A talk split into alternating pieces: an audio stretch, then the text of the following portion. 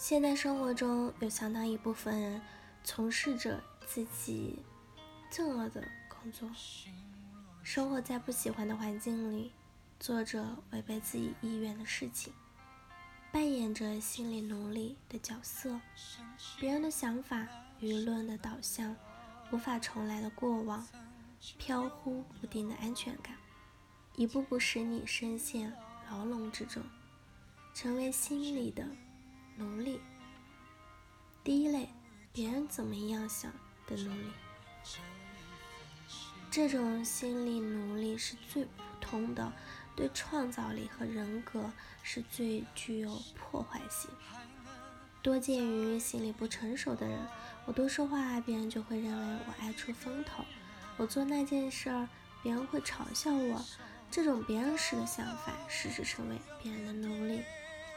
大部分的心理奴隶不仅被别人怎样想所奴役，还会去倾听不够资格的人的忠告，这会严重的影响他们的创造力。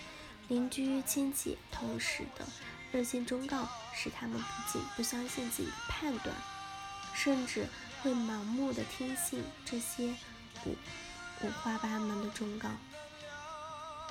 对策是。如果你在模仿他人之后能感觉到快乐，不妨尽力去模仿；否则，你就应该按照自己的生活方式，只要不违反社会规范、不伤害别人及社会，就可以自己喜欢做什么就做什么。第二类，注定失败的奴隶，这种类型的心理奴隶。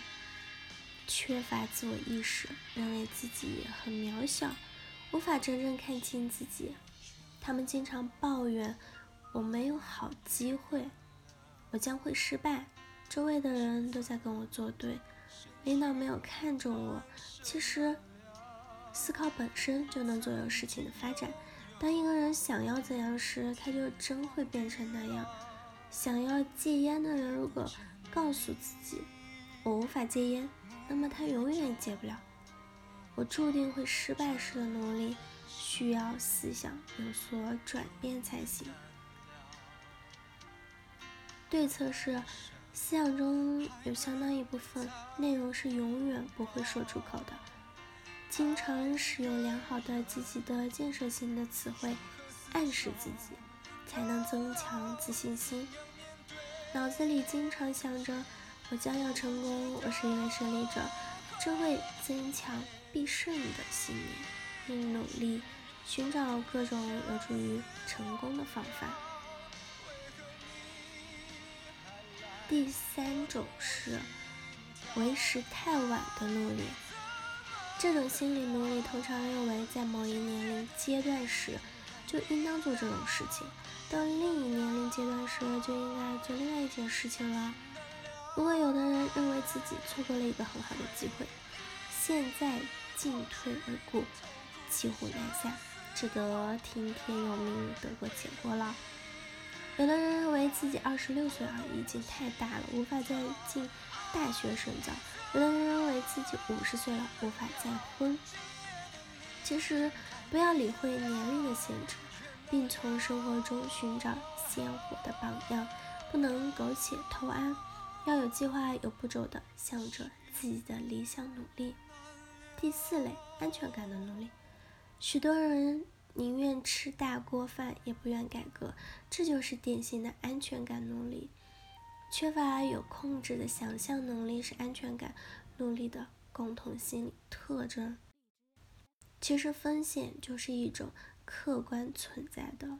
人类之所以生存发展，就是不断的奋斗，消除不安全感因素的结果。对策使自己的生活变得丰富多彩，有声有色。因为有风险，才会有攀登；有困难，才会有突破；有压力，才会有奋起；有风浪，才会有搏击。因此，要学会面对种种的困难、意见和未知的事物，勇敢地迎接生活的挑战。第五类，过去错误的努力。心灵被过去的失败创伤所控制，害怕任何新的尝试是其主要特征。他们因失败而灰心丧气，不懂得从各种失败中总结经验教训。他们是一朝被蛇咬，十年怕井绳。做过去错误的努力会损害人的探索能力，就像把自己关在过去的牢笼里。将失败看成一种投资，就不觉得损失了。有人说，爱迪生为了造出第一个实用的电灯泡，失败了九千九百九十九次，但他本人认为自己发现了九千九百九十九种无法适用的方法。如果能及时觉察出错误，那根本不能算是错误。因此，不要把错误看得太重，更不要灰心丧气的。如果能认真分析各种损失，并学会如何从中获益，损失就转化为一件好事，最终你就会体会到胜利和成就感。好了，以上就是今天的节目内容了。咨询请加微信 j l c t 幺零零幺或者关注微信公众号“甘露春天微课堂”收听更多内容。感谢您的收听，我是森林，我们下期节目再见。